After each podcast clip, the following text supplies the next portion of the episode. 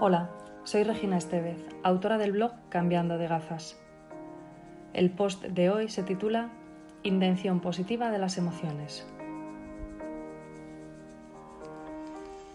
Cada vez que le digo a alguien en persona o comento en redes sociales que todas las emociones, incluso las negativas, tienen una intención positiva, aparecen caras de desconcierto, preguntas incrédulas.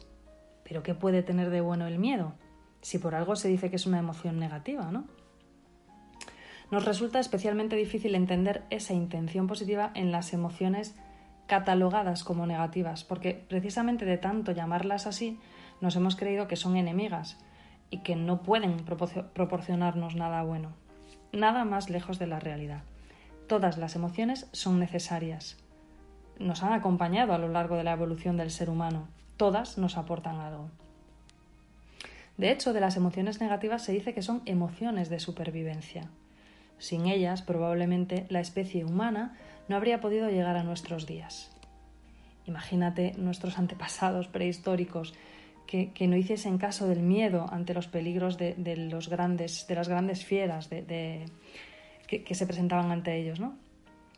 Habrían hecho cualquier cosa menos protegerse de esos peligros. Porque sí, el miedo nos protege, nos avisa de que hay un peligro y nos pone en alerta para que revisemos qué recursos tenemos para enfrentarnos a esa situación.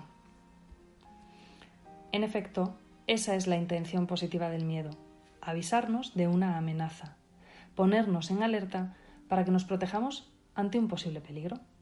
Por eso cuando tenemos miedo nos sentimos tensos, nerviosos, porque tenemos que estar alerta para hacer eso que sea necesario para protegernos.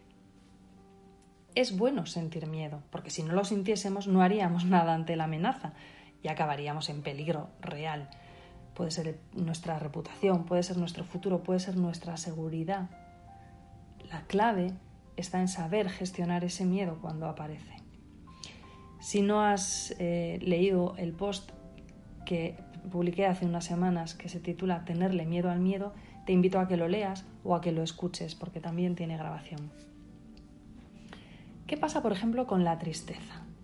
Pues la intención positiva de la tristeza es que tomemos conciencia del valor que damos a algo que hemos perdido y que lo aceptemos. La tristeza nos invita a pararnos, a recogernos, a pensar en eso que hemos perdido. Por eso cuando estamos tristes no nos apetece estar con gente, nos apetece estar tranquilos, recogernos. Precisamente se crea ese contexto que necesitamos para reflexionar sobre lo perdido.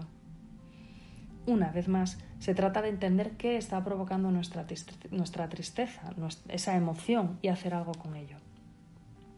Pero sigamos. ¿Qué pasa con la rabia?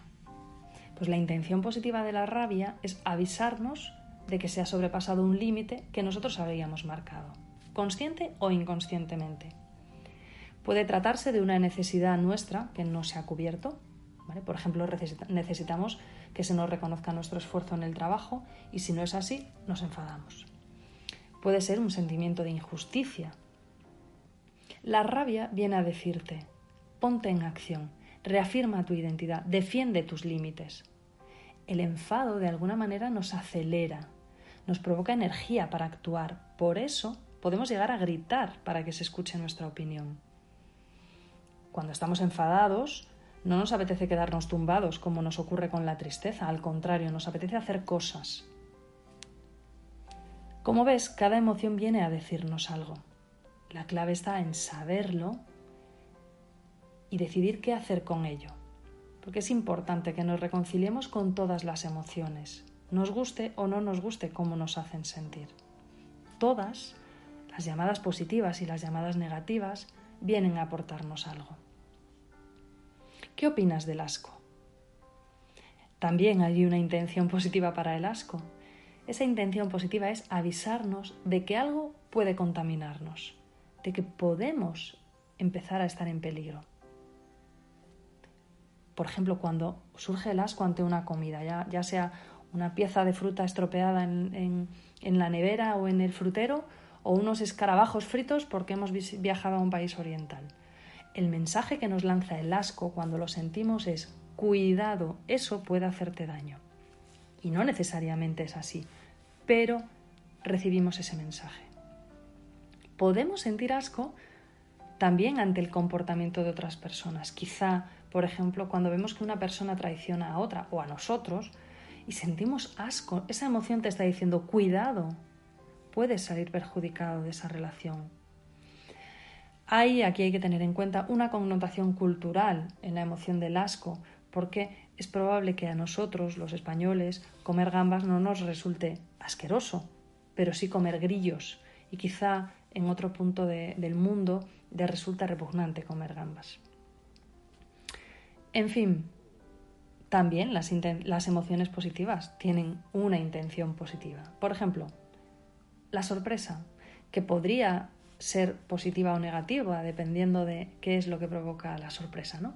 La intención positiva de la sorpresa es avisarme de que hay algo que no estaba enmarcado en mis planes. Y como con todas las emociones, me toca decidir qué hacer con ello. puedo decidir abrirme a las posibilidades que surgen ante eso inesperado. Puedo entender que hay algo que tengo que solucionar y ponerme manos a la obra. Todo depende de qué es eso que me esté produciendo sorpresa, por supuesto. Pero sí es importante que escuchemos cuando aparece la sorpresa y decidir qué hacer con ella. No se trata de extenderme con este post y seguir hablando de la intención positiva de todas las emociones. Lo que yo buscaba era hacerte tomar conciencia de que efectivamente todas las emociones vienen a decirnos algo que es bueno para nosotros. Y en nuestra mano está escuchar el mensaje y decidir qué hacer con él. ¿Qué opinas sobre todo esto? ¿Habías oído hablar de la intención positiva de las emociones? Quizá haber escuchado esto hará que tu manera de vivirlas sea algo diferente. Me encantaría que me lo contases en comentarios, eh, en este post o a través de redes sociales o un mensaje directo o un mail. Tienes muchas maneras de, ponerte en contacto conmigo y me encantará que me hagas llegar eh, esos comentarios. Hasta aquí el post de hoy. Te deseo una feliz semana y espero de todo corazón que a partir de ahora mires a las emociones con otros ojos. Un abrazo.